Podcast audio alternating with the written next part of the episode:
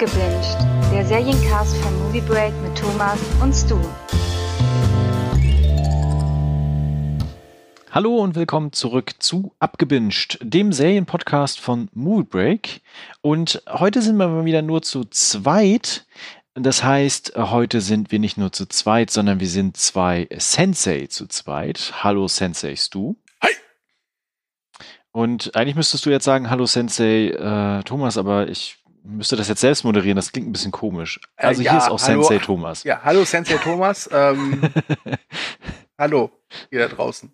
Wir haben wieder einen abgebinged, äh, relativ schnell jetzt zu abgebinged 32, äh, weil wir haben viele Serien geguckt und sind auch noch dabei, viele Serien zu gucken. Ich möchte anmerken, du hast viele Serien geguckt. Ich habe viele Serien geguckt. Ja. Äh, du hast nicht viele Serien geguckt, aber wir reden über Serien. Ja. Ähm, wir haben heute wieder ein kleines Binge or not to binge, aber wirklich, wo nur eine Serie drin ist. Ansonsten können wir vielleicht ein, zwei Worte über WandaVision verlieren zum Zwischenstand, Mhm. wenn das, ich glaube, das ist ganz interessant. Und dann gehen wir auch schon relativ schnell zum Hauptakt über, zu der heutigen Ausgabe, und zwar Cobra Kai. Oh ja. Und das, da freue ich mich sehr drauf, Ich mich weil auch. das ist eine, eine große Serienüberraschung für mich gewesen. Ich glaube, wir sind uns heute sehr einig. Ich glaube auch, ja. Hm. Das wird spannend. Obwohl, eigentlich wäre es cool, wenn wir uns einfach so äh, Karate-mäßig betteln würden. Mal gucken. Ähm, Ich würde mich einfach dich drauffallen lassen. Der Kampf wäre entschieden. Starten wir mal mit den Serien, die wir aktuell gucken. Ich würde einfach mal anfangen. Bitte.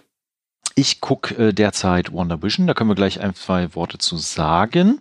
Ansonsten gucke ich derzeit auch natürlich Expense, das habe ich schon ein paar Mal gesagt. Und morgen ist auch endlich das Finale. Was heißt endlich? Leider. Ah, dann ist es wieder weg. Dann habe ich jetzt äh, zwei Staffeln Disenchantment geguckt und bin jetzt in der dritten und bin so semi begeistert, aber irgendwie ist es auch witzig. Mal gucken, vielleicht können wir da auch noch mal drüber reden irgendwann. Dann habe ich jetzt angefangen, die Dokumentation Filme, das waren unsere Kinojahre. Und bin ein bisschen sauer, dass die zweite Folge direkt wieder über Kevin allein zu Hause ist. Diese auch schon in dem Special über die Weihnachtsfilme gemacht haben. Mhm. Ist ein bisschen weird. Und ich habe angefangen die Apple-Serie C. Ich habe mir nämlich ein Probeabo bei Apple geholt, eigentlich weil ich nur einen Film gucken wollte. Und äh, kurz bevor ich das kündigen konnte, hat mir Apple eine Mail geschrieben und gesagt so, "Äh, hier Thomas, hier hast du sieben Monate umsonst, viel Spaß. Und äh, ja, okay. Monate? Ja, Okay, äh, schick mir gleich mal den Link zu diesem Probemonat. genau, und deswegen gucke ich jetzt äh, gerade C und äh, will danach auch Ted Lasso gucken. Das soll ja auch eine sehr, sehr fantastische Comedy-Serie sein. Ich bin mal gespannt und die einen, zwei Filme kommen ja auch demnächst auf Apple, von daher wird sich das, glaube ich, ganz gut lohnen und danach wird gekündigt. gut. Äh, genau, das sind die, die Sachen, die ich gerade gucke. Ich äh, gucke gerade Star Trek Lower Decks, ähm, bin erst bei Folge drei Äh, zur Erklärung, das ist eine Trickfilmserie, wo es halt nicht um die großen Helden der Föderation geht, sondern halt eben um die sogenannten Red Shirts, also Mitarbeiter von solchen Raumschiffen wie der Enterprise, die eher niedere Dienste verrichten. Ich komme noch nicht richtig rein. Ich bleib aber am Ball, weil du, Thomas, sie ja auch jetzt bald sehen willst. Und ich möchte zumindest einmal sagen können, ich habe mit dir einen abgebünscht über eine Star Trek-Serie gemacht. weil näher an Star Trek komme ich, glaube ich, nie wieder ran. Ich will noch keine Meinung mir, mir anmaßen, aber ich habe noch Schwierigkeiten reinzukommen, aber das es läuft. Äh, Dann gucke ich noch bei Amazon Prime, da gibt's auch Lower Decks, eine Kochshow. Sag doch mal, was du auf YouTube immer zwischendurch guckst. Äh, Ich habe es, glaube ich, schon mal erwähnt, aber es gab eine Zeit, da habe ich abends zum Einschlafen auf YouTube immer so südkoreanische Streetfood-Videos geguckt, wo irgendwelche Hände in einem Akkordtempo irgendwelche Eiertoasts äh, machen und war davon total fasziniert. Damit hat aber die Kochshow auf Amazon Prime, die ich aktuell gucke, nichts zu tun. Die heißt Oh Cook. Und warum ich sie gucke, ist ein, ja, hat einen ganz einfachen Grund, nämlich der Moderator. Das ist James May. James May kennen viele als Mitglied von Top Gear und jetzt als Mitglied von The Grand Tour. Ich mag den Mann. Das ist ein britischer Moderator und äh, der hat so eine ja, so eine wunderbar britische Art. Und der kocht halt und er sagt halt ganz klar, er kann nicht kochen. Und das Schöne an der Serie ist, dass da auch so ein bisschen die Tricks von anderen Kochshows halt äh, entlarvt werden. Das ist jetzt nicht so gehässig, aber es ist ganz charmant. Es ist auf keinen Fall etwas, was man bingen kann, finde ich. Aber ab und an so eine Folge zu gucken, während man sich selbst die Miracoli reinstopft, ist eigentlich ganz nett. Hat glaube ich, sechs oder sieben Folgenart, 30 Minuten. Das ist nette Unterhaltung. Äh, ja, ich habe bei Abgebünscht über eine Kochsendung geredet. Das habe ich geschafft, ja. Du hast aber auch eine Serie mitgebracht für To Binge or Not To Binge. Ja, und da muss ich wieder auf Top Gear verweisen und The Grand Tour, denn die habe ich angefangen, weil ein anderes Mitglied dieser tollen Autosendung, und nein, ich bin auch kein Autofan, und habe es trotzdem immer gerne geguckt, mitmacht, äh, nämlich äh, Richard Hammond, äh, der mit Tori Bellicci, den kennt man noch aus Mythbusters, der gehört ja zum Team, ähm, eine also es wird verkauft als Survival-Serie. Das ist aber totaler Humbug. Äh, kurz zur Prämisse. Es geht darum, dass Richard Hammond und dieser Tori Bellicci auf einer einsamen Insel irgendwo im Pazifischen Ozean äh, Schiffbruch erleiden und dann dort halt überleben müssen. Allerdings ist das nicht besonders ernst gemeint. Das merkt man schon daran, dass in der ersten Folge zufälligerweise nicht nur ihr Boot mit an Land gespült wird, sondern auch ein Schiffscontainer, äh, in dem sich Sachen befinden wie Elektrosägen etc. pp. Und gleich oh, in der was für ein Zufall. Ja, was für ein Zufall. Und gleich in der ersten Folge bauen sie äh, auf dieser einsamen Insel zwei Autos. Also das ist nicht besonders ernst gemeint und es erschöpft sich auch irgendwann. Ich habe den Fehler gemacht, diese Serie, die hat, glaube ich, noch sechs Folgen, also knapp eine Stunde, relativ zügig wegzugucken. Äh, da erschöpft sich das. Ich glaube, wenn man sich die gut einteilt, ist das bestimmt ganz amüsant. Und es hat natürlich auch so diesen äh, Top Gear und Mythbuster-Charme, der ist da durchaus vorhanden. Aber würde ich jetzt sagen, dass man sich das angucken soll? Ich würde sagen, wenn ihr halt Richard Hammond kennt und den mögt, auf jeden Fall, guckt rein. Wenn ihr Troy Bellicci oder Bellucci, ich weiß gar nicht mehr, kennt und mögt, schaut rein. Wenn ihr aber mehr so der Fan von so Beer Grills Sachen seid, nein, das ist es nicht. Trotz allem fand ich es dann auch wirklich amüsant. Ich meine, ganz ehrlich, die sind auf der einsamen Insel und in der ersten Folge bauen sie Autos. Das ist, hatte schon was. Ich bin da tatsächlich komplett raus. Also mhm. ich äh, mag diese Serien auch gar nicht. Ja, kann ich verstehen, aber es ist hochklassig produziert. Es ist kein es wird so, ich, ich finde, solche Shows werden oft immer so abwegig als Trash-TV gebrandmarkt, aber es ist kein Trash-TV. Es geht nicht darum, dass da irgendwie C-Promi B, C-Promi A irgendwie die, die Alte ausgespannt hat. Ne? Das ist es nicht. Es geht auch auf einer einsamen Insel auch ein bisschen schwierig. Ja, stimmt, ja, ja. okay. Äh, wollen wir ganz kurz über Wonder Vision reden? Ja, bitte. Äh, da kam ja jetzt äh, glorreicherweise der Mid-Season-Trailer, den ich nicht verstanden habe, aber scheinbar macht man das jetzt mittlerweile so. Ähm, genau, ansonsten vier Folgen sind ja raus, fünf Folgen werden noch kommen, immer freitags. Und die sind ja auch relativ schnell wegzugucken. Das scheint auch so das Disney Plus-Ding jetzt zu sein, so Kurzfolgen, oder? Also was heißt Kurzfolgen? Aber so irgendwie so, so 25 Minuten und dann ist die Folge wieder zu Ende. Ja, wobei ähm. ich fand jetzt bei dem, was ich gesehen habe, dass es genau die richtige Zeit für diese Art von Serie ist. Äh, ja, glaube ich schon, aber irgendwie, also wenn jetzt jede Marvel- und Star Wars-Serie in dem Format ist, habe ich vielleicht irgendwann keinen Bock mehr drauf. Mal gucken. Mal Ansonsten muss ich geschehen, dass äh, die Serie, äh, die ersten drei Folgen sind ja sehr, sehr kryptisch. Also, äh, hm. wenn ihr die Trailer gesehen habt, wisst ihr vielleicht, was ich meine, weil wir erleben Wanda und Vision die ja auch den Namen für die Serie geben, in eine Sitcom-Universum, so betitel ich das mal. Und die starten, ja, ich würde sagen, die 50er, ne? Und gehen dann so langsam in die äh, 60er Jahre mhm. Sitcom über pro Folge. Also ändert sich auch so ein bisschen was, dieses Setting.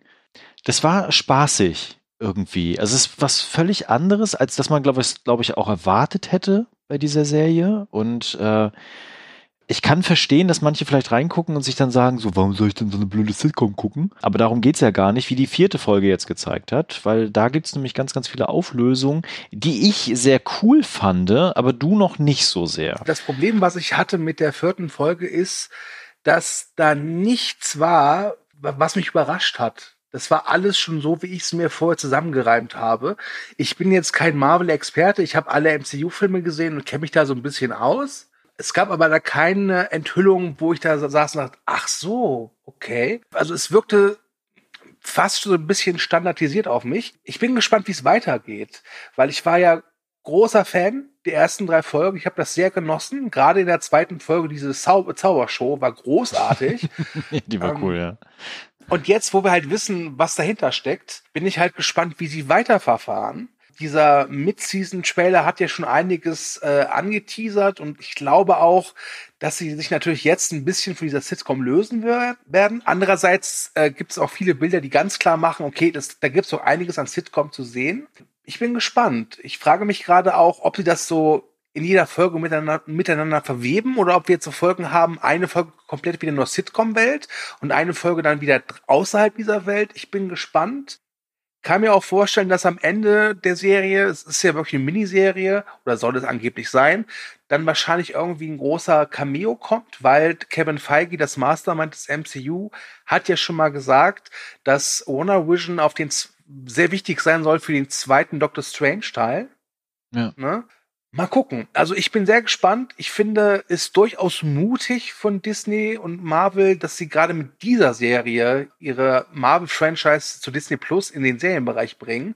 Ich glaube, sowas wie äh, Falcon and the Winter Soldier wäre da eine sichere Bank gewesen, weil wie mhm. du schon gesagt hast, die ersten drei Folgen sind schon hoch. Also das hatte man so nicht erwartet. Ich habe halt auch ein bisschen die Angst, dass es dann am Ende dann doch wieder zu so einem MCU-Einheitsbrei wird, was schade wäre.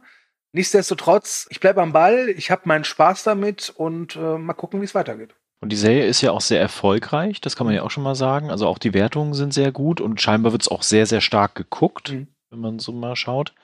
Äh, was ja wohl auch dazu geführt hat, dass sie jetzt schon mehr angekündigt haben. Ne? Also ich, was kann, heute kam die Nachricht ne, mit Wakanda Forever. Ja.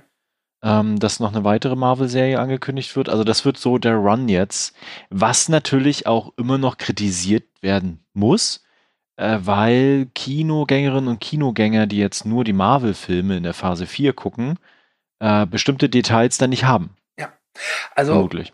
ich, äh, ich sehe das auch kritisch, denn ganz ehrlich, wenn dir eine Serie nicht zusagt, ich bin einer, der in einer Serie, wenn, wenn Interesse vorhanden ist, dann schaue ich auf jeden Fall rein und gebe der Serie ja. bestimmt so zwei, drei Folgen. Und wenn ich dann aber merke, nee, sorry, ist nix, dann lasse ich das sein, weil es gibt genügend andere Serien da draußen, mhm. die geguckt werden wollen.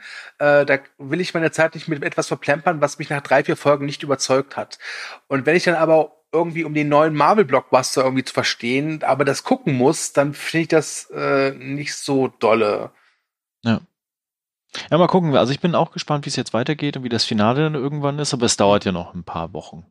Okay, dann würde ich mal sagen, dass wir mal zu unserem Hauptakt übergehen. Und zwar Cobra Kai. Yeah. Magst du mal erklären, worum es geht und wo dieser Begriff Cobra Kai denn überhaupt herkommt? Also, 1984 kam ein Film heraus, der heißt The Karate Kid. Die Handlung zusammengefasst, ein armer Schüler zieht von New Jersey nach Kalifornien und wird dort rasch Opfer einer Gang von Bullies, die allesamt Karate trainieren im sogenannten Cobra Kai Dojo. Und dieser Junge, der heißt Daniel LaRusso, findet dann eine Art Mentor in Mr. Miyagi, einem alten Japaner, der ihm dann seine Art von Karate beibringt. Am Ende kommt es zu einem großen Kampf während eines Karate-Turniers. Das gewinnt Daniel. Ob jetzt mit illegalem Tritt oder nicht, das sei mal hier dahingestellt. ähm, und dann folgten noch drei Sequels. Bei zwei war Daniel LaRusso die Hauptfigur, bei dem vierten eine junge Dame, die gespielt wurde von einer gewissen Hilary Swank, man kennt sie vielleicht. Und dann war das Franchise, sag ich mal, auch tot. Ja. Und dann kam YouTube. Wir kennen YouTube vor allem durch südkoreanische Streetfood-Videos. und YouTube dachte sich so, boah, diese Streaming-Dienste, die gehen gerade durch die Decke, da machen wir auch mal mit, weil die Plattform haben wir ja, ne? Cool. Und haben halt eben selbst Projekte realisiert. Eines davon war Cobra Kai. Und Cobra Kai ist interessant, weil Daniel Russo wieder die Hauptfigur ist, aber nicht die einzige Hauptfigur, denn die wahre Hauptfigur ist Johnny Lawrence, der ihn damals äh, gemobbt hat, so glauben wir. Und jetzt sehen wir aber die Geschichte aus seiner Perspektive, denn das Leben war nicht nett zu Johnny Lawrence seit, seit der Niederlage beim All Valley Karate Turnier. Er ist ziemlich abgebrannt, äh, hat so eine Tätigkeit so als Hausmeister, würde ich sagen. Und Daniel mhm. Russo ist der King, hat ein erfolgreiches Autohaus und ist vermögend. Und äh, irgendwann denkt sich äh, Johnny Lawrence, es reicht und öffnet Cobra Kai neu, seinen alten Karate-Dojo und äh, findet mit Miguel seinen ersten Schüler. Und ja, äh, jetzt können wir noch weiter raus, raushauen, was da noch alles passiert. Äh, das ist grob gesagt Cobra Kai. Und wenn ich das sagen darf, ich wollte diese Serie nicht gucken. Ich hatte echt keinen Bock drauf. Wirklich nicht. Äh, die geht ja schon seit Jahren durch die Decke, schon damals, als sie bei YouTube Red gestartet ist. Und ich dachte mir immer so, was zur Hölle? Warum? Ja. Wieso? Was ist dann daran so geil? Das ist eine YouTube-Serie. Was haben die Leute denn überhaupt? Ich habe es nicht verstanden. Dann kam die zweite Staffel irgendwann und die ist auch durch die Decke gegangen und ich habe mir gedacht so, sag mal, verpasse ich da irgendwas und habe sie dann auf meine Serienliste gepackt. Mhm. Und jetzt kam ja am Jahresanfang, direkt am 1.1. diesen Jahres, Mhm. dann die dritte Staffel bei Netflix, die ja mittlerweile die äh, Vertriebsrechte dafür haben. Und äh, dachte mir dann, okay, so jetzt machst du es endlich. Und hui, jetzt weiß ich auch, warum es diesen Hype um diese Serie gibt. Ähm, da können wir gleich mal so ein bisschen einsteigen. Bevor wir da dazu kommen, würde ich noch mal ein bisschen Hintergrundsachen reinstreuen, die ich sehr interessant finde. Mhm. Äh, weil wir hatten ja noch mal den äh, Karate Kid Film mit Jackie Chan und dem Sohn von Will Smith, Jaden Smith, Mhm. wenn du dich erinnerst, wo Ja. die Kung Fu gelernt haben, anstatt Karate. Äh, Kung Fu egal. ist das Karate der modernen Tage. Ja, ja, all, ja, ja. Nein. Und auf jeden Fall ähm, hat Will Smith halt mit seinem Cousin, glaube ich, eine Produktionsfirma, die heißt Overbrook Entertainment. Und äh, diese Firma hat noch die Rechte für Karate Kid. Und deswegen wird Will Smith nämlich auch als äh, Produzent bei dieser Serie aufgeführt. Lustigerweise hat sein Cousin sogar dafür gesorgt, dass die überhaupt bei YouTube produziert wird. Ne? Weil äh, die ähm, Showrunner Josh äh, Hield, John Hurwitz und äh, Jaden Schlossberg, Schlossberg, Schlossberg, ne?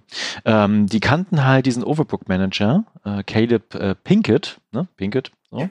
Äh, der Schwager von Will Smith, sowas, genau. Und die haben nämlich Sony Pictures Television, die die Serie ja produzieren, immer noch übrigens. Äh, die sehen ja auch immer beim Abspann, nee, bei- beim, beim Vorspann sieht man ja. Sony. Ähm, dass die überhaupt produziert wird. Genau, und dann gab es quasi YouTube Red, die sind am 2. Mai 2018 dann gestartet und die zweite Staffel kam dann am 24. April 2019 und im Mai 2019 hat dann YouTube äh, eine dritte Staffel angekündigt, die dann allerdings, weil YouTube ja seinen Serienbereich eingestellt hat, im Streaming-Bereich, äh, dann 2020 zu Netflix gewechselt. Völlig irre. Total. Ich habe auch ähm, gehört, dass einer dieser Showrunner ähm, den äh, Smiths das auch ein bisschen gepitcht hat und sie haben beim ersten Pitch abgelehnt. Und dann hat er beim zweiten Pitch ihnen wohl gesagt, aber pass mal auf, wenn ihr das macht, habt ihr weiterhin die Rechte an diesem Franchise und ihr könnt mit Jaden Smith noch mal einen Karate Kid Film machen. Der, der, auf den wir alle warten. Ähm, ich mache mich jetzt unbeliebt, aber ich finde den neuen Karate Kid Film an und für sich gar nicht so verkehrt. Äh, das liegt aber auch daran, weil, und jetzt werden mich ganz viele Puristen hassen, ich finde den ersten Karate Kid und alle Karate Kid Filme, ich habe sie alle gesehen, ich finde die so öde. Wirklich. Das war auch für mich der Hauptgrund, warum ich keinen Bock auf die Serie hatte, weil ich diese Filme einfach entsetzlich öde finde. Ich muss aber auch ehrlich sein, ich habe auch falsch angefangen. Zum einen habe ich sie erst viel zu spät gesehen Mhm. und zum anderen habe ich mit Teil 3 angefangen. Oh nein, oh, der ist doch furchtbar, der dritte. Das stimmt und gerade jetzt habe ich mir mal so ein paar äh, Videos angeguckt, äh, so zu der Zukunft von Cobra Kai, da können wir dann später nochmal genau drauf eingehen. Und dann wird da auch vor allem über den dritten Teil geredet, weil ja der Schurke aus dem dritten Teil sehr wahrscheinlich in äh, Staffel 4 eine Rolle spielen wird. Mhm. Und da wird der Film so besprochen, als wäre der echt gut. Und ich denke mir, nee, der war kacke. Ja. Ich, ich glaube, Karate Kid ist auch so ein, ja, so ein, so ein, so ein Kultding, was, wenn man das früh guckt, glaube ich, in seiner Kindheit dann schon einen prägen kann. Aber das ist schlecht gealtert in ganz, ganz vielen Stellen. Ja, Aber das ist ja auch nur, nur der Aufhänger für diese Serie. Die Serie ist ja gänzlich anders Ja, auch. das sei noch kurz erwähnt, als ich mit den ersten drei Staffeln durch war und ich habe sie wirklich in Rekordzeit geguckt, ähm, habe ich dann gesehen, oh warte, die haben ja alle Karate Kid Filme bei Netflix. Ich glaube außer dem vierten, aber der ist richtig kacke. Und habe dann wirklich den ersten angefangen und nach einer Dreiviertelstunde dachte ich mir so, nö, ich gehe jetzt doch besser schlafen. Ja. Ja, aber was die Serie so toll macht, finde ich, ist halt wirklich dieser Perspektivwechsel. Ja, dass genau. du diesmal nicht diesen Danny LaRusso im Fokus hat, hast, sondern Johnny Lawrence. Das ist unglaublich das, interessant. Und es gibt auch kein Schwarz-Weiß. Ich meine, sie übertreiben es nachher dann irgendwann. Ja, sie übertreiben es nachher. In der dritten Staffel, da wechseln dann mehrmals die Perspektiven. Aber die, die, gerade die erste Staffel und auch Teile der zweiten Staffel sind da hervorragend, mhm. äh, weil du nicht mehr Johnny hast, der halt hier der Bully ist, der die blöden Sprüche macht und der Bösewicht ist, äh, sondern auch äh, der Daniel halt an vielen Stellen. Auch wenn er irgendwie so immer das Gute machen möchte, vielleicht trotzdem nicht immer so das Beste da, da dann macht und dann auch immer so ein paar Entscheidungen trifft, wo du denkst, hm, das war jetzt vielleicht auch nicht so geil. Und auch beide Figuren, wenn die immer aufeinandertreffen, das sind ja so äh, Best Frenemies, würde ich es ja, ja, jetzt mal bezeichnen. Also es gibt immer so wieder Stellen, wo sie sich so annähern und dann auch wieder verkackt haben und ähm, das macht auf jeden Fall großen Spaß. Aber ich muss auch gestehen, dieser Johnny und gerade der Schauspieler William äh, Zekbar, Sepp, Seppcar, ähm, der ist hervorragend als Johnny. Ey, der ist so gut. Wirklich. Ich, es tat mir so leid für den, dass der jetzt erst wieder so richtig so, ja, da ist. Weil ich dachte, das ist, das ist ein richtig guter Schauspieler. Also, grandios. Und auch, also, was ich auch toll finde, ist, wie die Serie auch äh, darauf eingeht, ähm, mit diesem, ich sag mal, also wie soll ich es ausdrücken? Zum einen ist es eine Serie, die die Nostalgie ganz klar umarmt. Zum anderen ja. ist es eine Serie, die auch sehr kritisch mit Nostalgie umgeht. Und das merkt man gerade halt eben bei seiner Figur.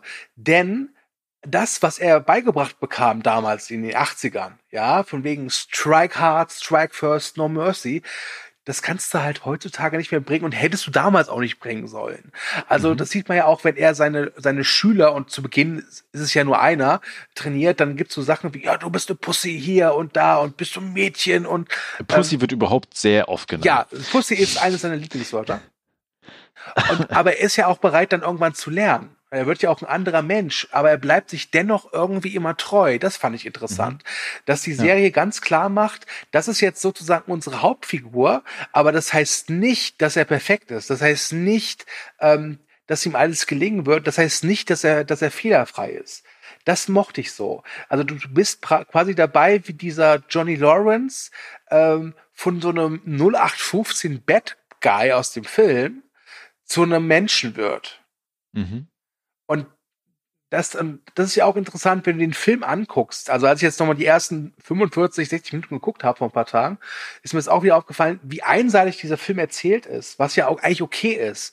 Aber wenn du nur diesen Film äh, siehst, dann hast du ganz klar das Bild vor Augen, Johnny Lawrence, das ist ein reiches Arschloch, der einfach Leute verprügelt, weil das geil findet, der der, der bessere und mächtigere zu sein. Und wenn du es aber aus der Perspektive von ihm siehst, ja, mhm. Äh, natürlich, diese Backstory haben sie jetzt dazu geschrieben. Die ist jetzt, wenn man ehrlich ist, die kommt im Film nicht wirklich raus. Aber es ist trotzdem ja. ein interessanter Perspektivwechsel. Da wird ja erst klar, okay, der hatte vielleicht Geld, aber eine coole Kindheit hatte der nicht. Ja, genau. Das soll natürlich auch nichts entschuldigen und das macht es auch in dieser ja. Serie ja nicht, ne? Ähm, weil du hast es ja auch angesprochen mit den, äh, ich nenne es jetzt mal Konsequenzen aus seinem Handeln ja. heraus, ne? Weil er eckt auch an vielen Stellen einfach an. Ich meine, manchmal führt das einfach dazu, dass es halt lustige Szenen gibt, wie zum Beispiel, was ist dieses Facebook? Und äh, ja, ich habe hier den Laptop nicht aufgeladen, ne?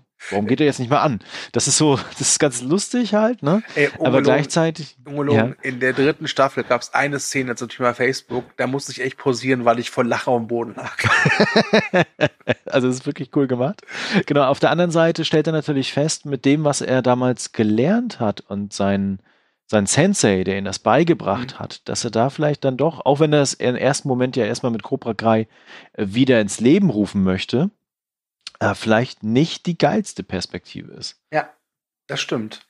Und gerade dieses äh, toxische Männlichkeit, was ja auch ähm, einen sehr, sehr starken ge gesellschaftlichen Diskurs ja mittlerweile mhm. ist, wird da äh, an vielen Stellen sehr gekonnt eingebaut. Ja, das ist äh, in den ersten beiden Staffeln wirklich eines der Hauptthematiken, würde ich sagen.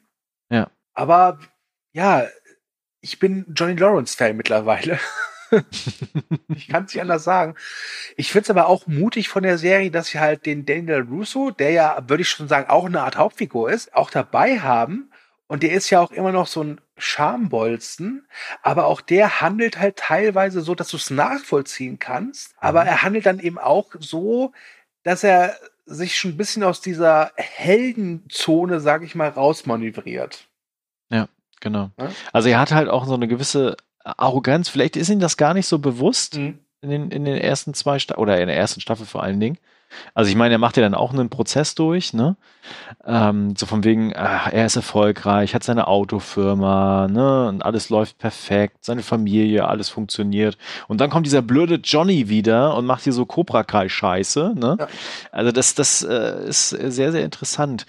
Äh, ich glaube, wir sollten aber mal auch einwerfen, dass es ja gar nicht so sehr krass um die beiden geht. Also klar, schon immer wieder. Und mhm. sie sind auch die, diejenigen, die halt diese Welt beeinflussen. Sehr massiv sogar. Aber es geht ja eigentlich um so eine neue Generation. Also, als ich die erste Staffel so fertig hatte, dachte ich mir, okay, wenn man es mal runterbricht und mal wirklich diese Sache mit LaRusso und Lawrence weglässt, ist es ja quasi fast schon ein Remake des ersten Karate Kids. Mhm.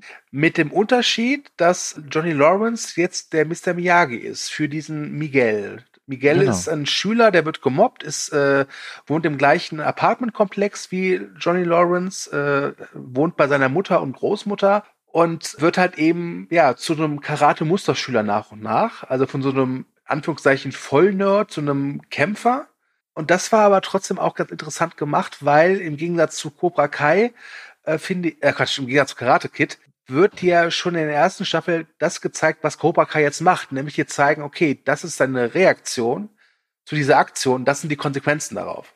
Worüber ich sehr lange nachdenken musste, ist natürlich dieser Prozess, den die Nerds, sage ich jetzt mal, ja. von denen Johnny immer spricht, äh, dann durchmachen, weil äh, die, die halt gemobbt werden, die fangen dann an Karate zu lernen und zu trainieren und sind dann nachher so die vollkommene Pros. Mhm und mobben dann aber selbst. Das fand ich aber eine sehr spannende Perspektive. Ja. Die ist vielleicht nicht an vielen Stellen so ultra realistisch, aber das macht auch nichts. Ne? Also es hat auch viele so kleine Seifenoper-Elemente drin, diese Serie. Aber das finde ich auch immer sehr spannend. Ja. Und äh, daraus ergeben sich ja auch wieder Dinge und Konsequenzen und Handeln. Dann. Es hat halt auch immer was mit einer Gruppendynamik zu tun. Es gibt dieses, genau. dieses schöne Bild, da siehst du halt, äh, ich nenne es mal gesagt, so äh, hübsche Schülerin, so Cheerleader-mäßig, ja. Die sitzen da in der Cafeteria und äh, ein paar Stühle weiter sitzt halt irgendwie so ein typischer Nerd und sie lässt halt über den Nerd. Und dann siehst du eine, ein Bild später, eines dieser Cheerleaderinnen alleine sitzen und eine Gruppe von Nerds sitzt neben ihr und lässt dann über sie. Das ist halt, mhm. also in der Gruppe fühlt man sich stark, da macht man sowas. Das, ich, ja. das, das wird hier auch ganz klar äh, gezeigt und thematisiert. Überhaupt Mobbing und die Unfähigkeit der Schule. Ja, wobei, ganz ehrlich, also das muss man vielleicht auch mal hier ganz klar sagen. Wir erzählen jetzt hier von, sag ich mal, komplexen Figuren oder so. Aber ganz ehrlich, im Kern ist Cobra Kai eines, eine Seifenoper. Ja. Und das merkt man an ganz vielen Stellen. Zum einen, die Zeit in Cobra Kai ist relativ. Ja. Für mich kam manche Entwicklung ganz plötzlich, bis mir dann erst klar wurde, ach so, das ist wahrscheinlich mehrere Wochen seitdem vergangen. Also es kam mir gerade bei Miguel so vor, okay, äh, er geht ins Dojo, kommt aus dem Dojo raus und ist Superkämpfer. Ja, ähm, oder Hawk, ne? Oder Hawk, ja. genauso. Oder, oder Lip, wie er auch genannt wird. Oder äh, Eli Moskowitz, glaube ich, ist sein richtiger Name. Mhm, ja. Aber ich fand das, dieses Seifenoperartige fand ich teilweise sehr charmant. Und vor allem, ähm, es hat ja einen Grund, warum so viele Leute äh, hier, wie heißt es, gute Zeiten und unter uns und sowas gucken. Es hat ja, ja auch so ein gewisses Suchtpotenzial. Und genau dieses Suchtpotenzial hat halt eben auch Cobra Kai. Äh, denn ich habe es ja, glaube ich, schon in der letzten Folge äh, erwähnt. Ich habe halt wirklich die erste Staffel in einem Watch geguckt. Ja, ich habe die auch relativ schnell durchgeguckt, alle drei Staffeln. Und äh, was man doch noch einwerfen kann bei dieser Seifenoper-Thematik ist, dass immer wenn irgendwas passiert, was eine andere Figur vor den Kopf stoßen kann, ja. taucht genau diese Figur in dem Moment auf. Ja, wirklich. immer. wirklich. Und man hat auch so, so, äh, so Storytropen, die auch so auf Seifenoper äh, äh getrimmt sind, regelrecht. Also Johnny Lawrence hat einen Sohn, den er lange nicht mehr gesehen hat und der ist natürlich auch ein toller Kämpfer und der ist kriminell und dann mhm. hat er irgendwas mit Daniel LaRusso zu tun und äh, das wird sein Mentor und dann hier und da und dann gibt's hier Streit und ach, es ist herrlich. Also es ist, wenn man mal genau darüber nachdenkt, das ist totaler Bullshit, Aber, Ja, genau. aber es ist halt eben nicht nur Bullshit. Es hat eben auch noch interessante Figuren, die wesentlich besser charakterisiert sind und skizziert sind, als jetzt in so einer TV-Seifenoper, sag ich mal. Ja. Und, jetzt kommt das große Und. Was für eine Seifenoper untypisch ist, es gibt stellenweise auch ziemlich geile Kampfszenen. Ja, genau, ne? Also ich meine, die lernen ja nicht nur Karate, um dann irgendwie im Off mal zu zeigen, oh, jetzt wird da wahrscheinlich irgendwo gekämpft, sondern Mhm. da wird richtig hardcore zwischendurch gefightet. Und ich würde gerne mal wissen, wie lange die sich auf manches Fight so vorbereitet haben. Also ähm, der, der Johnny Lawrence Darsteller, dem kaufe ich das sogar mal immer noch mehr ab als den Daniel LaRusso, Mhm. muss ich gestehen. Ähm, übrigens interessant, dass auch alle Figuren aus den Filmen da wieder vorkommen. Das sind ja nicht nur die beiden, sondern auch ein paar andere Ja. äh, Figuren, die zurückkehren. Aber wie die Kids fighten, das ist manchmal echt befriedigend. Das ist richtig cool. Es ist befriedigend. Gleichzeitig gab es schon einige Kampfsequenzen, wo ich dachte, wie, der steht wieder auf. Ja, genau. Also es hat gleichzeitig auch so eine Bud Spencer und Terence Hill Thematik. Ja. Und, und da ist eben auch das zum Beispiel mit der Schule. Also es gibt ja äh, auch Kämpfe in der Schule. Und das sind jetzt keine Kämpfe, wie man sie sonst so in Schulfilmen, sag ich mal, kennt. So von wegen, hier kriegst du einen Tritt gegen Schienbein und dann noch eine Kopfnuss, dann ist gut. Mhm. Sondern Ja. so, ne, sondern richtig als Karate. Und keine normale Schule hätte das so durchgehen lassen. ja. Nein, definitiv nicht. Ja. Also, äh, ich meine, das wird ja auch dann noch irgendwann später Thema, aber schon in der ersten Staffel gibt es ja eine Szene, wo ein lang gemobbter Mitschüler dann Karate mal ordentlich aufräumt. Selbst da hätte jeder normale Schüler schon gesagt, okay, ich glaube, wir müssen hier mal was unternehmen. Aber ganz ehrlich, das ist kein Kritikpunkt für mich, weil, wie ich schon sagte, es ist eine Seifenoper. Und ich möchte das nochmal sagen, ich meine das nicht despektierlich. Ich meine das wirklich im positiven Sinne. Eine Seifenoper. Genau, es ist auf eine sehr charmante und interessante und wendungsreich spannende äh, Weise. Ja. Und äh, dazu zählen halt auch die Schauspielerinnen und Schauspieler, die sie da ausgewählt haben für diese ganzen Teens an der Schule. Weil, weil ich, ich mag die alle. ich auch mag wenn die auch manchmal alle. assi sind zueinander oder so, aber irgendwie finde ich die alle interessant. Ja, und vor allem, das muss man auch sagen, das passt auch zu jeder zur Seifenoper, die sehen halt auch alle so unglaublich gut aus. Ja. Ne? also, ähm, gerade auch die Nerds. Also es gibt diesen Eli und seinen Kollegen, ich weiß jetzt gerade den Namen des Kollegen nicht mehr. Du Ähm, Dimitri oder was? ja, genau, Dimitri, Dankeschön. Mhm. Ähm, die, äh, ja, okay, die sehen halt doch einigermaßen normal aus und schlaksig, sage ich mal. Aber ansonsten, äh, die Hauptbesetzung, das sind halt alles nur äh, junge Schauspieler, die die Rolle bekommen haben, weil sie auch gut aussehen. Also gerade äh, die Rolle von Robbie, dem Sohn von Johnny Lawrence, das ist halt so ein Typ, der sieht halt aus, als würde er sonst für Calvin Klein am Catwalk laufen. Ja? Ja. Ohne seine darstellerische Leistung jetzt irgendwie deswegen malig machen zu wollen. Ich hatte irgendwo mal ein Video gesehen, ich glaube, der Honors-Trailer war jetzt letztens auch irgendwie rausgekommen. Äh, da wurde dann gesagt, so, äh, Robbie Keane, der niemals den Mund zumacht. ja, stimmt. das ist tatsächlich so, er hat immer seinen Mund auf, wenn er als da irgendwo steht. Ja, ja, Ja. und, ja, das stimmt, das stimmt. Aber ähm, ich würde vielleicht sagen, dass von den jungen Darstellern oder von den jüngeren Figuren Robbie Keane vielleicht für mich persönlich so die dann doch eher uninteressanteste Figur ist. Ja, das stimmt. Ja. Äh, vielleicht, weil ihr Werdegang mich sehr stark an, an Star Wars tatsächlich erinnert. Aber ansonsten, ja, es macht einfach total großen Spaß. Und die Kampfszenen sind toll. Ich habe auch schon äh, ein paar Interviews jetzt gelesen und gesehen mit den äh, Darstellern. Die haben sich aber auch teilweise ordentlich verletzt. Also der William Sepke hat sich wohl bei einem Kampf wohl äh, den großen C wohl in den Fuß reingerammt. Das muss wohl sehr schmerzhaft Au. gewesen sein. Ja, ja. ja. Ähm, aber wirklich Hochachtung. Und, und vor allem, ich finde, natürlich, es ist eine Serie, also eine Fi- Filmserie, es ist also sehr fiktiv und da ist auch ein gewisses Maß an Fantasterei dabei. Trotz allem finde ich, dass die meisten Kampfszenen immer noch so eine gewisse Art von Realitätsnähe haben. Mhm. Und die sehen danach auch wirklich grün und blau aus. Ja. Das finde ich das ist immer, das ist immer wichtig bei solchen Sachen. Ja, stimmt. Schon während der Fight-Szenen übrigens. Ja, das stimmt. Ähm, bevor wir jetzt zum Spoiler-Part kommen, es gibt da noch einen Punkt, äh, vielleicht jetzt noch ein paar, auch auch ein paar andere Punkte, aber weißt du, wer für mich der wahre Schurke ist dieser Serie? Die Figur, dem, der ich nur Schlechtes wünsche und wo ich echt dankbar war, dass sie, glaube ich, in der zweiten und dritten Staffel für längere Zeit nicht auftauchte. Jetzt bin ich gespannt. Der Sohn von Daniel LaRusso. Oh, stimmt. Oh, der ist furchtbar. Ja, genau. Also das kann man noch einwerfen.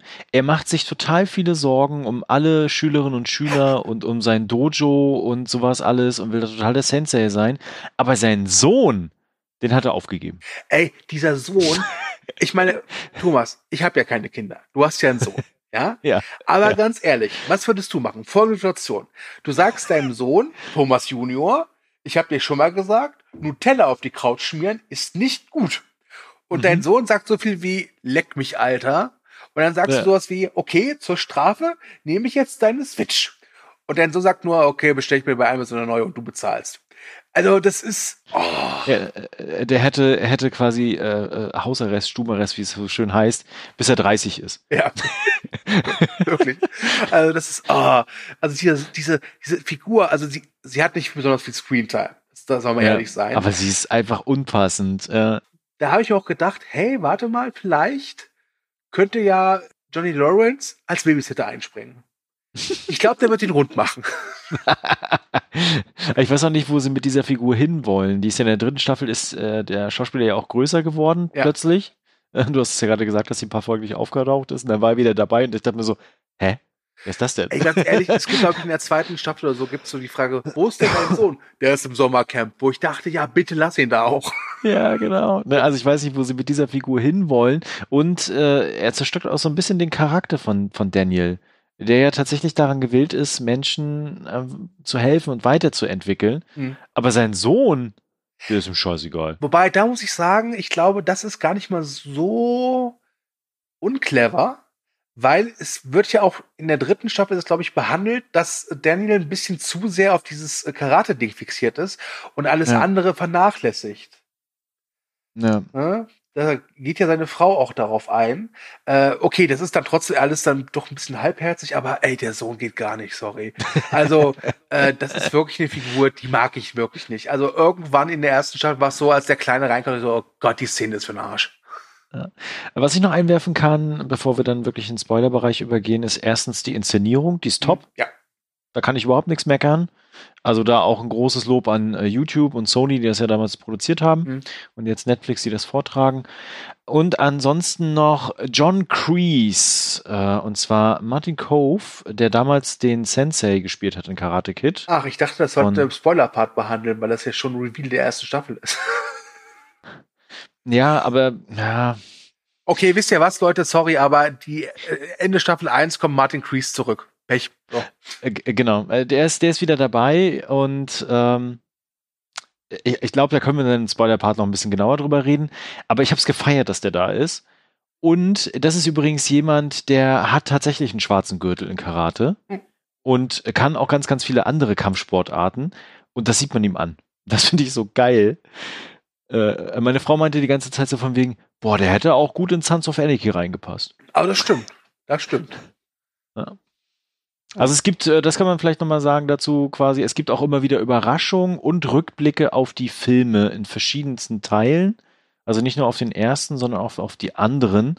Und das fand ich interessant, dass das so ein, da wird so ein Universum aufgebaut. Mhm. Also dass tatsächlich Zeit vergangen ist. Ja.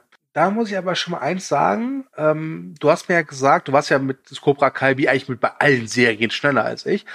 Und hast gesagt, boah, die dritte Staffel ist richtig gut. Und ich Mhm. gebe dir das, die ist auch richtig gut. Ich fand sie aber insgesamt, dass sie die schwächste der drei war. Ah, bin ich gespannt, was wir gleich drüber so ein bisschen reden können. Und das wäre der Teaser für den Spoilerbereich. Spoiler! genau, dann ähm, guckt euch die Serie an. Ähm, Ich glaube, man kann einfach die ersten zwei Folgen gucken. Wenn man dann total Bock hat, dann suchtet man das eh weg. Also von daher schaut ich so mal die ersten ja. zwei Folgen. Genau. Und äh, genau, Spoiler. Ja. Ich weiß gar nicht, wo ich anfangen soll. Ähm, ja, Vielleicht machen wir tatsächlich mal die dritte Staffel. okay. Ich, ich, ich fand die Reise nach Okinawa, auch wenn sie total weird ist, ne? Und irgendwie so, Daniel, ich mache jetzt mal ein bisschen Urlaub hier in Okinawa, ich habe eigentlich eine andere Aufgabe. Und die Auflösung dann, wie sein Problem mit dem Autohaus gelöst wird, ist ja auch eher so, naja. Ähm, aber das fand ich ganz cool tatsächlich, da nochmal die anderen Figuren aus dem zweiten Film mit reinzubringen Ja. und dann auch zu zeigen, dass der damalige Bösewicht sich völlig anders äh, entwickelt hat. Das ist auch spannend. Und gleichzeitig diese Sache mit John Kreese, dass der so richtig assi und aber auch raffiniert ist, wie er da manipuliert und die Leute ausspielt und gleichzeitig sein Dojo zurückholt, das fand ich mega geil. Ja, also, ähm, folgendes. Die Reise nach Okinawa war schön. Äh, dafür hatte ich den zweiten Teil nicht im Kopf genug, um da wirklich jetzt, ne, aber aber ganz ehrlich, also warum fährt er nach Okinawa? Er will halt, halt so ein Exklusivteam mit so einer Autofirma haben und sie sagen ihm erst ab, dann denkt er sich Scheiß drauf, fahre ich halt eben da mal hin, wo ich früher war, mache noch zwei Tage so äh, Wellness oder so, trifft da seine alte Flamme aus Okinawa aus dem zweiten Teil. Ja und trifft seinen alten Widersacher und das ist, das ist alles auch schön, ja und äh übrigens da ganz kurz, ähm, das ist sehr ganz spannend, weil der zweite Film ist halt sehr klischeehaft, wie Japan dargestellt mhm. wird. Das fand ich ganz witzig, wie er dann an dieses Dorf fährt und noch diese Gedanken hat von wegen, ach, die leben da in Amu, so Fischerdorf und sowas, ja. äh, drittes Weltland, ne? Und zack, steht er in einem Mall. Ja. Das ist, das ist wirklich schön. Aber ganz ehrlich, äh, im zweiten Teil rettet er so ein kleines Mädchen von einem Sturm. Ja. Und dieses kleine Mädchen kommt dann raus, ist jetzt irgendwie ein ganz hohes Tier bei diesem Autohändler, mit dem er kein Deal ja. bekommen hat. Und die Sagen sagt, wir einfach Toyota. Ja, genau, es ist Toyota, aber es heißt irgendwie Don Jona oder so, keine Ahnung. Aber wir ja, wissen, genau. was gemeint ist, ja. Sorry, aber ich habe ja gesagt, es ist ein Seifenoper, aber diese Art von Reveal und Fortführung ist halt dann einfach eine billige Seifenoper. Das hat mich gestört tatsächlich.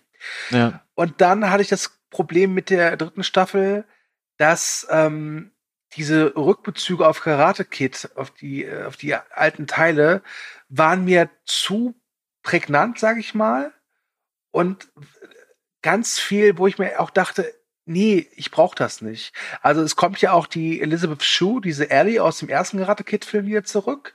Das war nervig. Ja, da, da gebe ich dir recht. Also und das, das war, wirklich, wirklich nur, guckt ja. mal her, wir haben die aus dem ersten Teil. Und ja. ich fand es zwar ganz nett, weil der zweite Teil ist ja so, ähm, also im ersten Teil hat er sie erobert die sind zusammen und im zweiten Teil ist er wieder solo und er sagt dann im zweiten Teil sowas wie, ja, der hat mich für irgendeinen so Typen stehen gelassen, weil er hat ein geileres Auto. Und dann erklärt sie halt das aus ihrer Perspektive. Das war nett. Aber insgesamt fand ich es unglaublich nervig, dass die zweite Staffel ja damit endet, dass man sieht, äh, wie äh, sie diesem Johnny Lawrence eine Freundschaftsanfrage bei Facebook schickt. Und dann mhm. macht die dritte Staffel daraus echt Ewigkeit nichts. Und dann kommt sie und letztlich war es nur, ich ja, ich drücke es mal ganz böse aus, Nostalgiegewichse. Ja. Und Gewichse ist ein richtiges, gutes, passendes Stichwort, äh, weil wir haben sie zuletzt in The Boys gesehen, ja. äh, mit einer ganz speziellen Rolle mit Homelander zusammen und ich habe es nicht aus meinem Kopf gekriegt. und was machst du jetzt so? Ja. ja. Also das fand ich halt wirklich äh, störend ich fand, dass sie davor, in den beiden Staffeln davor, es immer geschafft haben, aus dieser Nostalgie noch was rauszuziehen, was einen Mehrwert für die Serie hat. Ich fand, dass es in der dritten Staffel nicht mehr so war. Ja, auf jeden Fall. Und das Schlimmste, also das Schlimmste, aber eines der schlimmsten Szenen, wie ich fand, war innerhalb einer der besten Action-Szenen dieser dritten Staffel. Oh, jetzt bin ich gespannt. Am Ende ähm, ist es ja, also kurz zur Erklärung, ähm, das Dojo von Daniel Russo und Cobra Kai, jetzt unter der Führung von Martin Kreese, ähm, haben ja Beef. Und wenn Dojos Beef haben, heißt das, ja, sich vermöbeln, wo es nur geht. Da gibt's auf die Fresse. Ja. Und es kommt dann dazu, dass ähm, Cobra Kai die Schüler in der Haus von der Russo, ist es glaube ich, überfällt. Ja. Und dann gibt es folgende Situation. Hawk, das ist äh, ein ehemaliger Nerd mit so einer Narbe am Lippe, ich glaube, so eine operierte Hasenschart ist es. Ja, genau. Ähm, ist die ganze Zeit böse. Wirklich. Seit seit bestimmt das war richtig 15 böse. Folgen ist das wirklich der böse. übelste Badass Arschloch Motherfucker, den Cobra Kai zu bieten hat. Wirklich. Ja. Wirklich.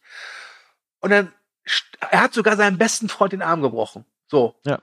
Und dann steht er da, haut erst mal fünf Minuten alles platt, was sich bewegt. Dann sieht er, wie irgendwie zwei seiner Teammitglieder seinen ehemaligen besten Freund zwischen haben. Und dann guckt er der so an, das ist so, Oh ja, eigentlich sind wir doch Best Buddies. Und dann wechselt Genau. er die Seiten. Sorry, das, das, das war billig. Das war oberprimitiv billig. Habe ich nicht abgekauft.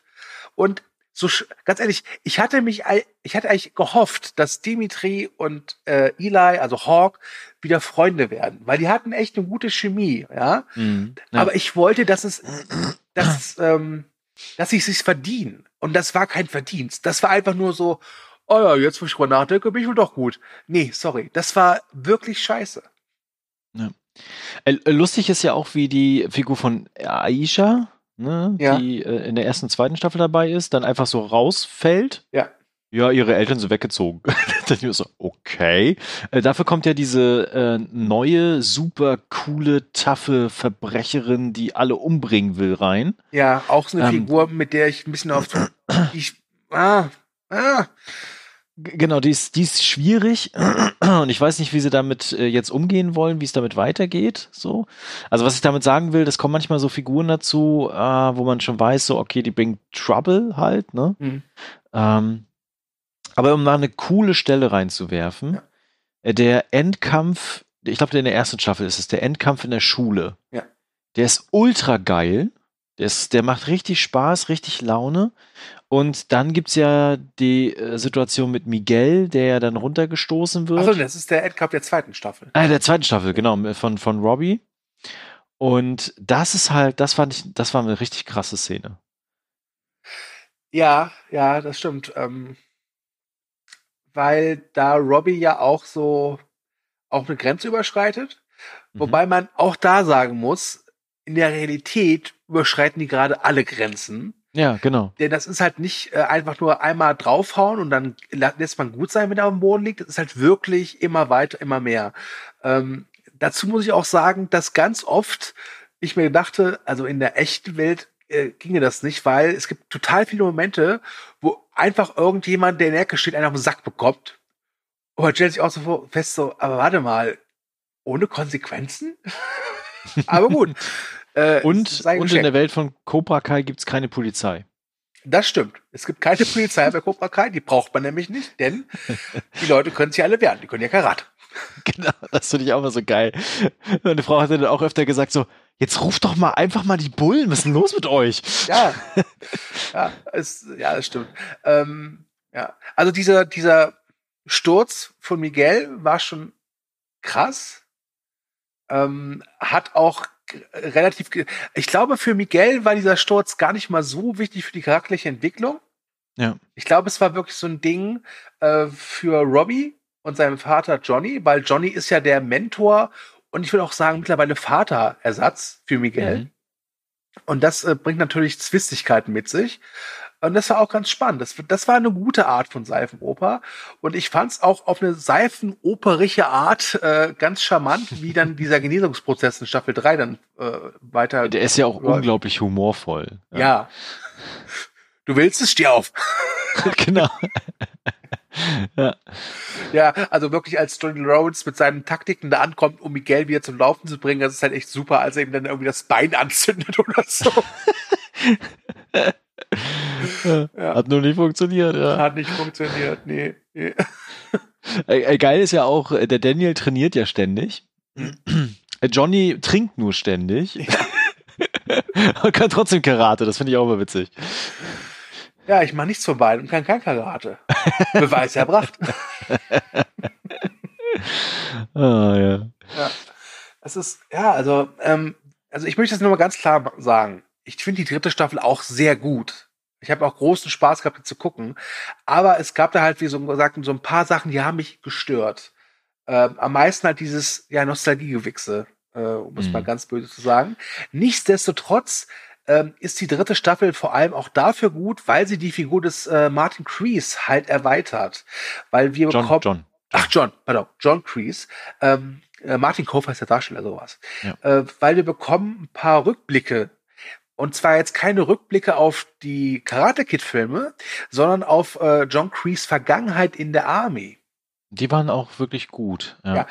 Da muss ich wohl gesagt auch sagen, ich finde, dass die produktionstechnisch ein bisschen abstinken teilweise. Ja, das war wahrscheinlich die Second Unit. Ja, also es, also es wirkte schon so ein bisschen, dass sie da nicht ganz so viel Eifer reingesteckt haben. Ja. Ähm, nichtsdestotrotz hat es so ein bisschen geholfen, seinen Charakter, ich sag mal, zu ergründen. Weil ansonsten war das so, also ohne diese Rückblicke war Martin, ach, Martin Kreese, John Kreese einfach ein Arschloch. Punkt. Ja, genau. Und da wurde so ein bisschen gezeigt, woher kommt das? Das war durchaus interessant. Der Krieg ist schuld. Der Krieg ist schuld. Die Armee ist schuld, sagen wir mal so. Die Armee ist schuld, genau. Ja. Und ähm, ich glaube, das haben sie absichtlich, absichtlich gemacht. Ich habe ja schon gesagt, ich habe den dritten Karate Kid Film als ersten gesehen. Und da ist der Schurke ja Terry Silver, gespielt ja. von Thomas Ian Griffith. Den kennt man unter anderem als Vampir äh, Valek aus John Carpenter's Vampires. Und es gibt äh, in diesen Rückblicken einen äh, Soldat, einen Kameraden von John Kreese, der ähnlich aussieht wie dieser Terry Silver. Und ich dachte mir, mhm. okay, Terry Silver hat ja in dem Film gesagt, er tut alles für ihn, weil er ihm das Leben gerettet hat. Und dann wird diese Figur aber in dem Rückblick getötet. Mhm. Und dachte mir so, ey, das war, das war nice. Andererseits muss man auch sagen, dass die dritte Staffel äh, ja damit endet, dass John Kreese jemanden anruft und äh, ich bin da sehr bei den ganzen Fan-Theorien, die jetzt seit dem Start dieser Staffel am 1. Januar bei Netflix kursieren. Ich glaube auch, dass äh, Terry Silver eine wichtige Rolle spielen wird in der vierten Staffel. Ja. Was mir ehrlich gesagt egal ist, worauf ich mich viel mehr freue, weil ich glaube, das könnte zum einen unglaublich amüsant sein und zum zweiten unglaublich interessant und konfliktbeladen ist, dass in der dritten Staffel endlich das passiert, was ich mir seit dem Ende der ersten Staffel gewünscht habe, nämlich, dass Danny LaRusso und Johnny Lawrence gemeinsame Sache machen. Ja, das ist auch, äh, das war sehr befriedigend, muss ich gestehen. Also die sind ja wirklich so Frenemies und es gibt ja in der ersten und zweiten Staffel so ein paar Szenen, wo die sich richtig toll annähern und du echt das Gefühl hast, so, ja. die sind gar nicht so unterschiedlich, die beiden. Mhm. Ja, die, die haben zwar, manche Ansichten sind so konträr, ja, aber eigentlich haben sie beide das Herz am rechten Fleck so ja. und, und, können eigentlich auch gut miteinander. Aber dann passiert immer irgendwas, wo die sich da wieder ankotzen gegenseitig. Ja. Und äh, jetzt müssen sie quasi zusammenarbeiten, wollen auch zusammenarbeiten. Und das ist unglaublich spaßig. Und sie haben ja beide trotzdem auch andere Trainingsmethoden. Das fand ich ja in den ersten beiden Staffeln auch so spannend. Äh, wie Johnny trainiert und wie Daniel trainiert. Ja. Also man kann es ja grob abkürzen. Der eine lernt Offensive, der andere Defensive. Mhm. Und da habe ich mich mal gefragt, ja, aber man gewinnt ein Fußballspiel nicht nur mit Offensive und nicht nur mit Defensive. Vielleicht könnte das ja irgendwie zusammen. Ne? Ja, genau. Und was ich auch sagen muss, ähm, das fand ich auch immer schön, eigentlich will man bei, also glaube ich, spätestens ab der Hälfte der ersten Staffel, den beiden nur zubrüllt, redet einfach mal miteinander, ja, normale Menschen. Genau. Ja, also zieht euch ja. mal den Stock aus dem Arsch und vergesst mal so ein bisschen eure angebliche Würde und lasst den einen mal ausreden und hört dem anderen auch mal zu und macht auch mal Zugeständnisse. Ja. Weil dann, glaube ich, könnten das echt Best Friends werden. Und ich glaube mal einfach, dass du und ich uns einig sind, das wird ordentlich Konfliktpotenzial haben, jetzt in der vierten Staffel mit ihrem gemeinsamen Dojo. Mhm. Aber ich glaube, äh, dass Cobra Kai uns das dann doch verkauft, letzten Endes, dass es so halt funktioniert. Da gibt es ja auch diese sehr tolle Szene, wo sie dann essen gehen. Ja. Jeweils äh, verschieden eigentlich, aber im selben Restaurant nebeneinander enden mit dem äh, Date, mit der Frau. Ja. Und die beiden verstehen sich gleich so prompt total gut. Ja. Und sagen dann so, ja, wir gehen jetzt mal gemeinsam auf Toilette, jetzt bleibt ihr mal hier und äh, mal gucken, ne? Zwei Minuten später der Laden auseinandergenommen. Das war so geil. Ja. Das, das sind so richtig schöne Szenen, äh, die, äh, glaube ich, einfach dieses, dieses Charmante dieser Serie ausmachen und diese ja. tolle Chemie auch zwischen den Figuren. Ah, ich freue mich auf jeden Fall schon sehr auf Staffel 4. Ich auch. äh, ist da eigentlich schon raus, äh, wann, ob da schon Drehtermin, gibt es da schon einen? Ich glaube nicht. Nee, ne?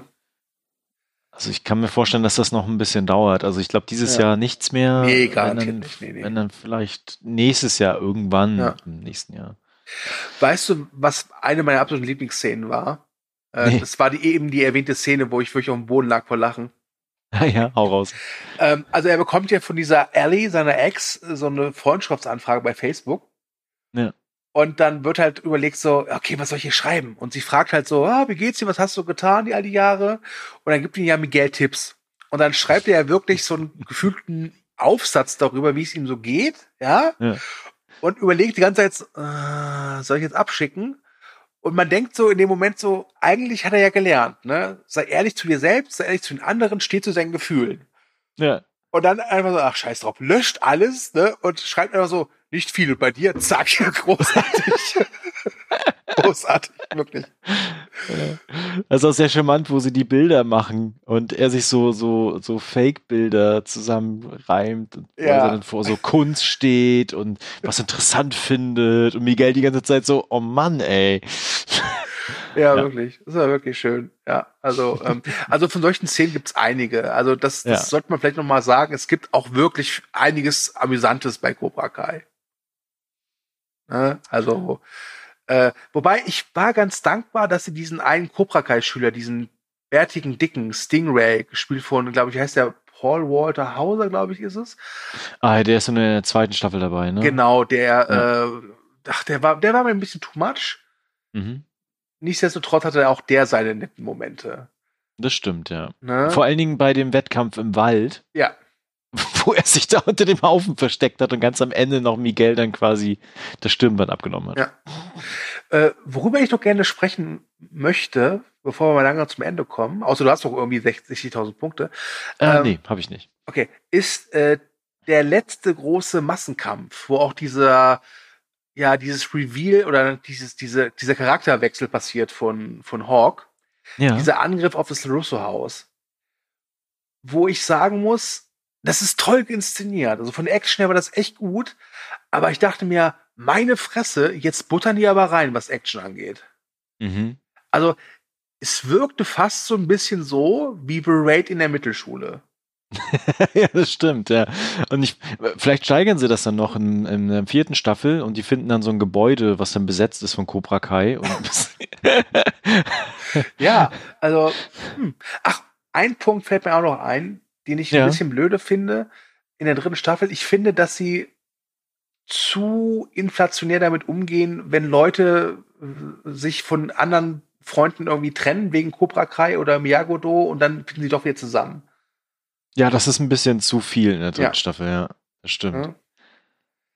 Aber ansonsten, trotz jetzt meiner oder unserer Kritik, äh, finde ich auch Staffel 3 ist echt super, macht Spaß und ähm, es macht mich zu keinem Fan von Karate Kid, da bin ich ehrlich, aber es macht mich zu einem Fan von Cobra Kai. Ja. Und das ist auch so eine Serie, die kann man so herrlich wegbingen. Es ist brutal, wirklich.